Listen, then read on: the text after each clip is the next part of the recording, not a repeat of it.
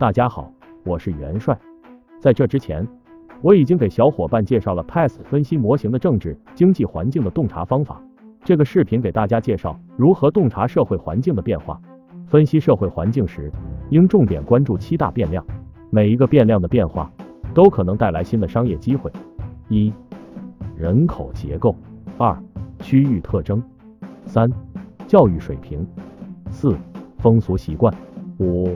价值观念，六，宗教信仰，七，医疗社保。通过什么渠道能及时了解这些因素的变化呢？第一，人口结构、教育程度等基础信息可通过国家统计局了解。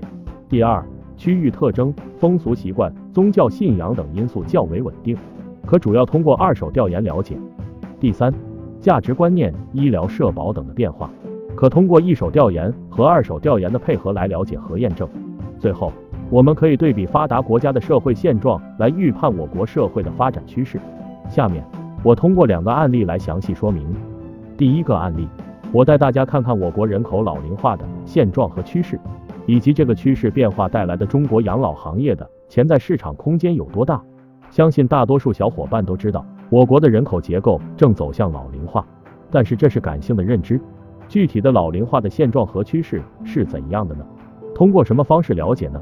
这时候，我们就可以通过查看统计局的数据、阅读研究报告和对比日本的老龄化情况来了解。据国家统计局最新数据，截至二零一九年底，我国大陆地区六十五岁及以上老年人口已经达到了一点七亿，占总人口的比重为百分之十二。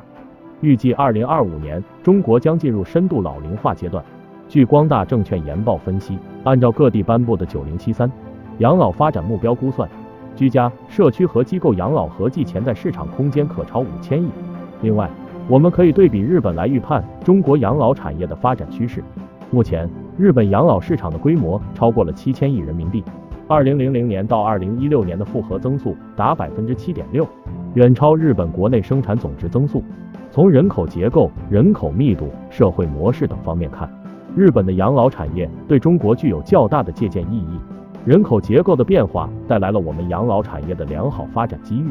所以第二个案例更进一步，我们来看看七十一便利店的开创者日本的铃木敏文是如何从商业上灵活应对日本人口结构的变化的。他的决策方式非常值得学习。我在零售的哲学的书评中有介绍过，铃木敏文特别善于洞察外部环境的变化，分析其对用户的影响。进而做出相应的商业决策，这是他在二十年前就在日本推出健康配餐和送餐服务的 Seven Meal 项目的决策过程。首先，他看到了日本社会环境的三个变化：一、由于社会老龄化和低生育率，老年人的数目正在持续增长；二、由两三个人组成的小规模家庭数量呈现出逐年增长的趋势；三、个人经营的商店不断减少。然后，针对这些变化。他做了这些用户影响分析。第一，日本老年人持续增加的现象中，可以预测目标用户的结构也在向老龄化发展。也就是说，顾客阶层正在发生改变。当人的年龄增长后，会更倾向于质地精细、口味清淡的食品。那么对中老年人而言，能将符合这些要求的健康食品送货上门，符合他们的公司定位，便利。第二。日本社会少子化和老龄化程度不断加深的特有趋势，一方面人口在逐年减少，另一方面晚婚和不婚的比例却越来越高，这导致由两三人组成的小规模家庭数量呈现出增长的趋势。当这些家庭在料理每日的三餐时，可能会因为无法一次性用完食材而觉得浪费，甚至有些家庭干脆觉得开火做饭是件很麻烦的事。第三，小规模家庭希望购买到分量适中的食材。因此不会专程去超市进行大批量采购。再过去，能满足这种需求的商店无处不在，小规模家庭可以根据人数购买相应的分量。然而，这样的中小型零售店在一九八二年达到数量峰值后开始逐年递减。到了二零零七年，与峰值相比，个人经营的中小型商店大约减少了六十万家。预计在不久的将来。工作繁忙的人和年事已高的老年人将更难有时间或精力为每天的三餐购买食材。